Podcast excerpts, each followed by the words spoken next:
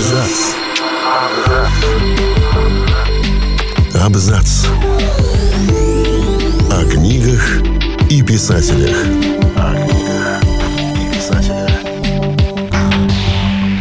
Всем привет, я Илья Булдаков. И сегодня я дам вам пять причин прочитать роман Тигана Гая Гавриэла Кея.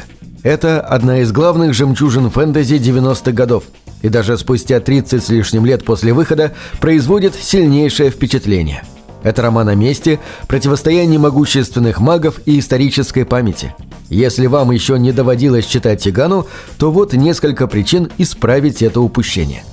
Писатель Кей по праву считается одним из мастеров жанра фэнтези. Еще до того, как он начал собственную литературную карьеру, в 20 лет юный Гай Гавриэл Кей был ассистентом Кристофера Толкина и помогал ему в подготовке издания «Сильмариллиона».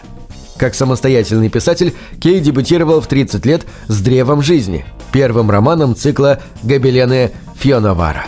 К окончанию трилогии Кей завоевал репутацию восходящей звезды жанра, а его цикл стал одним из ярчайших событий в эпическом фэнтези 80-х годов.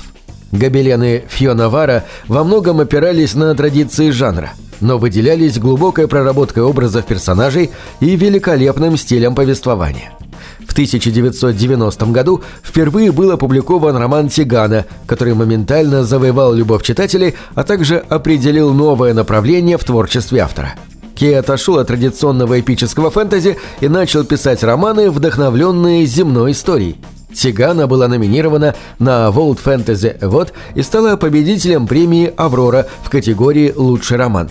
Кей говорит, что провинция Тигана, а значит и книга, была случайно названа в честь футболиста Жана Тигана.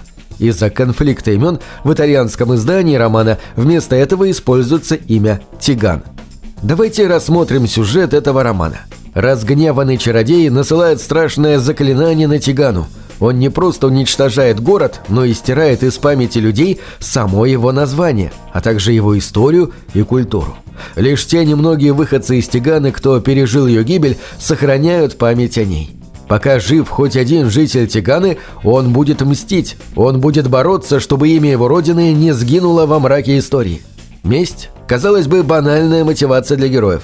Но Кей находит совершенно нетривиальный подход, заставляя погружаться в роман с головой и с замиранием сердца следить за судьбами персонажей.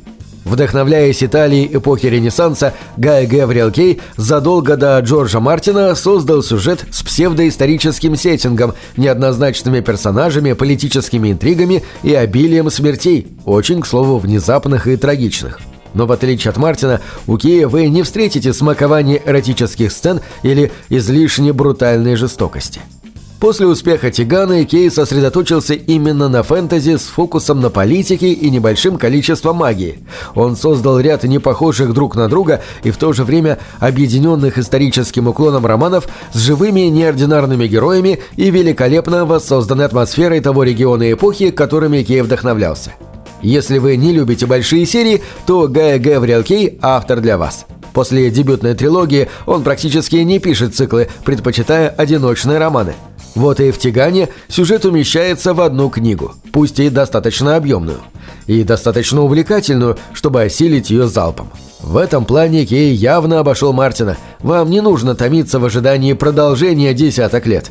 Поражает и то, как писателю удалось уместить под одной обложкой детально прописанный мир, завершенные сюжетные линии и раскрытие характеров главных героев. Они поступают так, как велят время и место. Прекрасно прописанная мотивация каждого – ответ на жестокую реальность окружающих персонажей. Кей приглашает читателей в мир, где не существует однозначно положительных и отрицательных персонажей – Кей старается показывать сильных, неоднозначных героев со своими убеждениями и принципами. У автора можно по-настоящему сочувствовать персонажу или восхищаться в одной сцене, а в другой ужасаться его поступкам.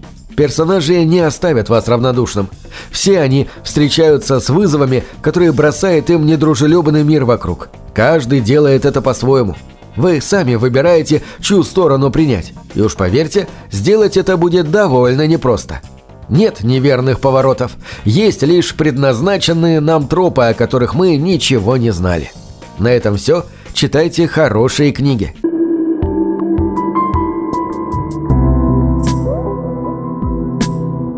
Книги — это двери, что выводят тебя из четырех стен.